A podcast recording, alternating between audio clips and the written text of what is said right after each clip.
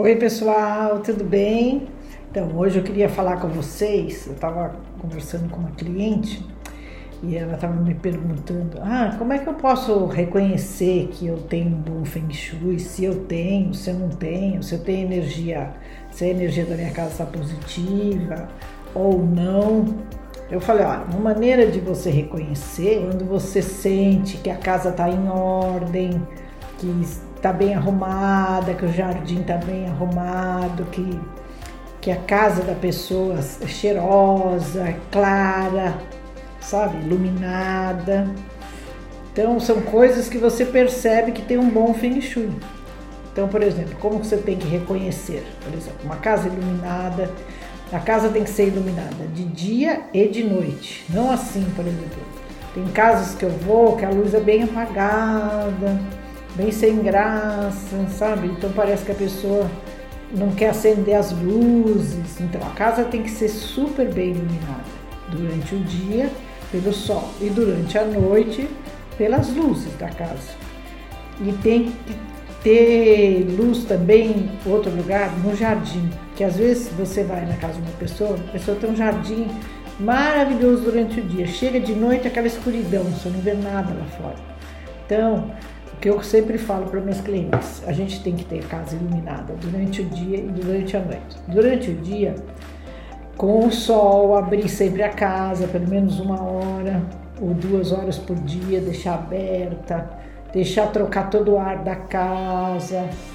Isso é super, hiper importante. Pessoal, ah, você toda hora fala isso. Não é, é porque é uma das coisas que ajuda a melhorar a energia da casa. Sabe aquela casa fechada, que não abre os quartos, que não, ah, não, não dorme ninguém ali, não vou abrir. Não, tem que abrir a casa toda, tem que abrir todos os quartos, tem que trocar o ar da casa toda durante uma hora. À noite tem que ter iluminação em todos os lugares. Em geral, eu sempre falo para o pessoal não usar aquela luz fria, porque aquela luz fria é uma luz uh, mais para escritório, mais para hospital, mas para casa mesmo é aquela mais amarelada, que imita a cor do sol mesmo.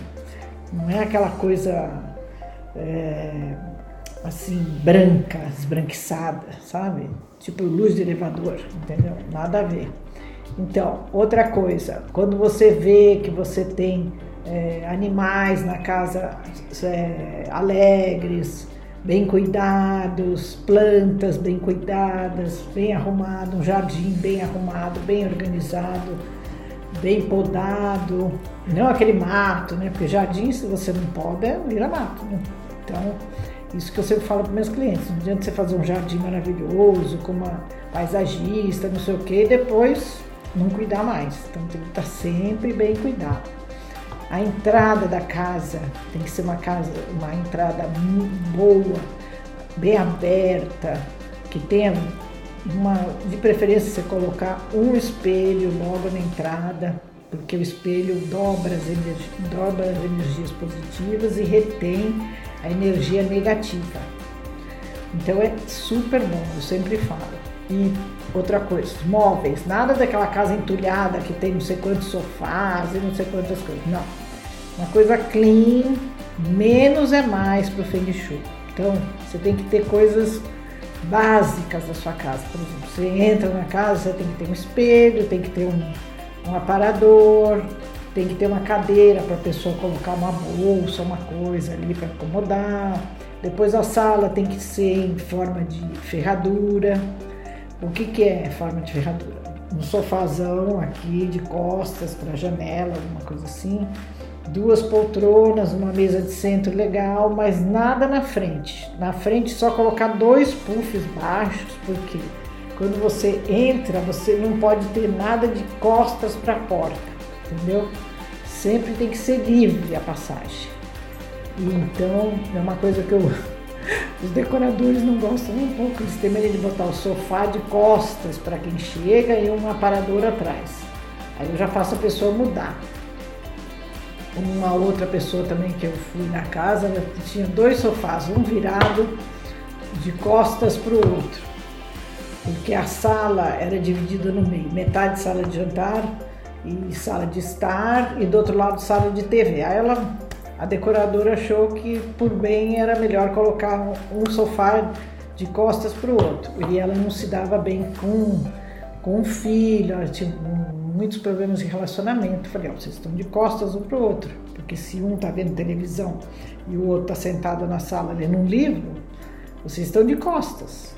Então, jamais fazer isso. Eu também teve uma outra cliente que eu fui, ela falou: ah, mas é que eu queria aproveitar o espaço, então eu fiz a sala de TV também, mesma coisa. Aí eu falei: não, não pode, porque a sala, a sala de estar tem que ser em, tipo ferradura, não precisa ser arredondado, não. É um U, vai. E tem que ter, a pessoa entra na sala e já vê as pessoas ali, não tem um, um impedimento. Porque o sofá na, na frente e aí o aparador atrás, você não vê ninguém estar tá sentado na sala e é um obstáculo na sua vida, que depende da, da área que cair, atrapalha muito. Então, essas são as coisas básicas. Fonte para os passarinhos, é, bebedouro para os passarinhos, se puder pôr uma comidinha também. Claro, se tiver abelha, essas coisas perto, melhor não pôr, porque depois vai ser uma confusão. Então, mas eu sempre falo que a casa tem que estar limpa, bem cuidada, bem arrumada e, e as pessoas. Tem lugar que você vai que você se sente super bem. Tem lugar que você vai que você não vê a hora de ir embora. Então, é, essa sensação é o ti. Quando você vai num lugar que você não quer ir embora mais, é porque o Ti está maravilhoso. Então quer dizer que a energia da casa está excelente, a vibração está excelente.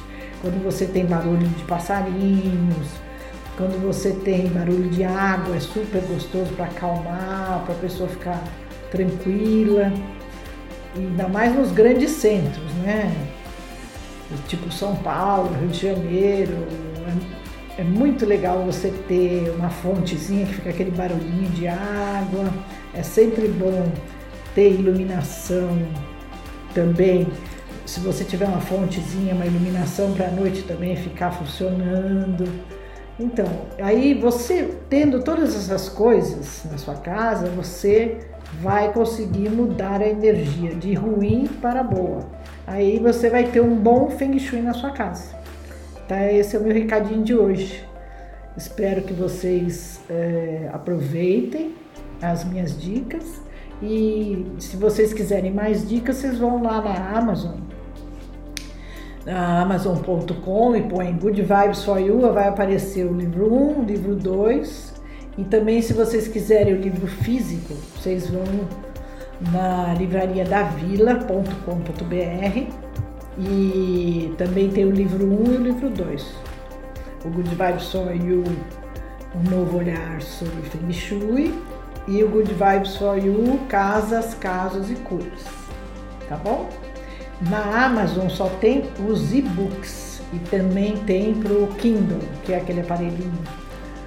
Tem branco e preto também, só escrito, e tem ilustrado também, tem com cores, tem. dá para vocês escolherem o tipo que vocês querem. São três versões de cada livro. E tem francês, português, inglês, espanhol e francês. Se não esqueci nenhum. tá bom? Um, um excelente dia para vocês, muitas good vibes, tudo de bom.